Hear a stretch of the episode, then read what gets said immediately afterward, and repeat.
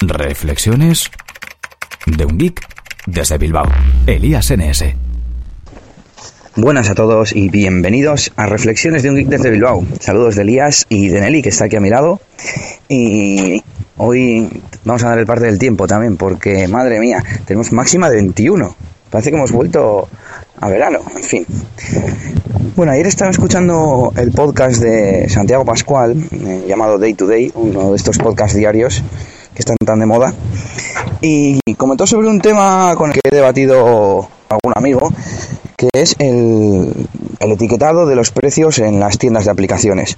Hace poco leí una noticia sobre que Google Play tenía, pues, por algún eh, por alguna sentencia de algún juzgado, de alguna comisión o algo así, pues tenía que etiquetar el, las aplicaciones que tuvieran compras in-app dentro de la aplicación, a pesar de que estas fueran de descarga gratuita, las tenía que etiquetar como que eran de pago. Yo no creo que sea tan complicado.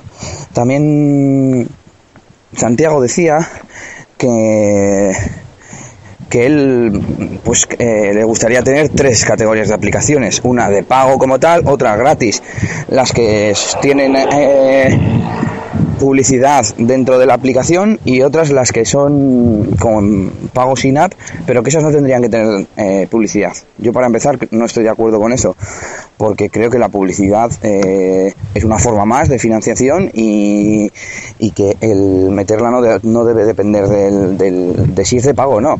Luego también hay aplicaciones que cuestan 10 euros y otras que cuestan un euro. Como la que cuesta un euro, pues se le puede permitir más eh, que tenga anuncios que la que cuesta 10 euros.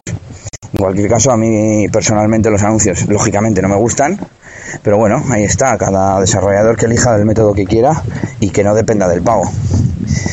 Bien, ¿cuál es mi, propuesta para esto de, los pagos? Bueno, pues simplemente eh, que se ponga más información en, en las fichas de las aplicaciones. Eh, una cosa es el precio de descarga y si es gratis tiene que ponerlo que es gratis, que no te va a costar dinero descargarla.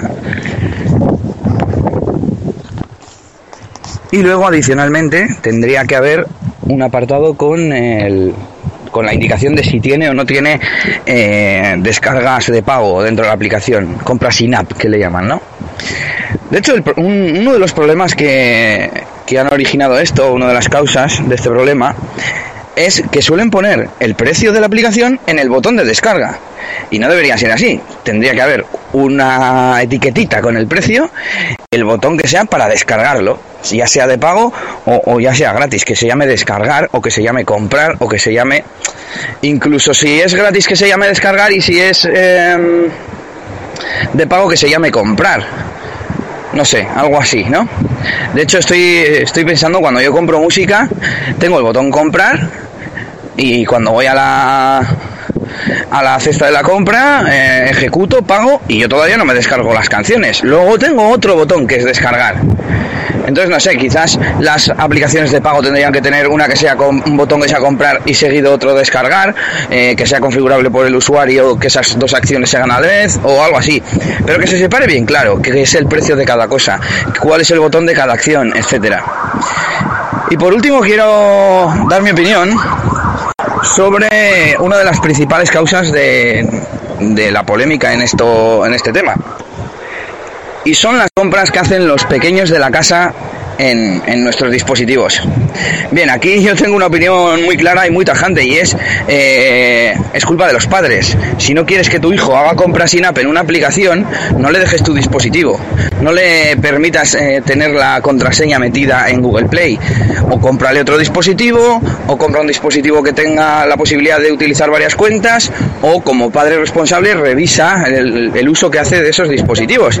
Y con esto se, se ahorraría cualquier problema.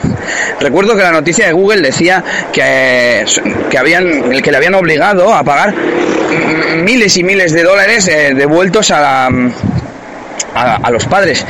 Claro, me fastidiaba porque esto se puede hacer porque es un bien digital, ¿no? Y yo hablaba con mi compañero en el trabajo de la equivalencia en el mundo real, que sería eh, que tu hijo te coge la cartera del recibidor de la entrada de, de, de tu casa y se va al supermercado todos los días a comprarse bollos y Coca-Colas.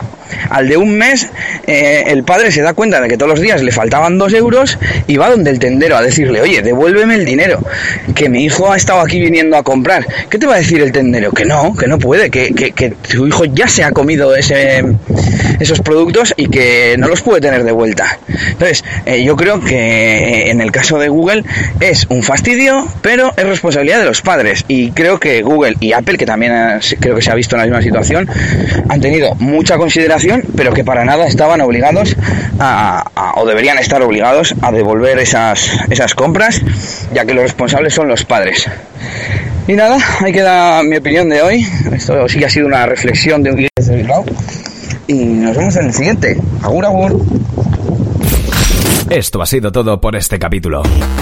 Pronto, Elías tendrá más cosas de las que hablaros en Reflexiones de un Geek desde Bilbao. Hasta la próxima. Y recuerda que puedes buscar a Elías Gómez en Google Plus o en Twitter, arroba ElíasNS.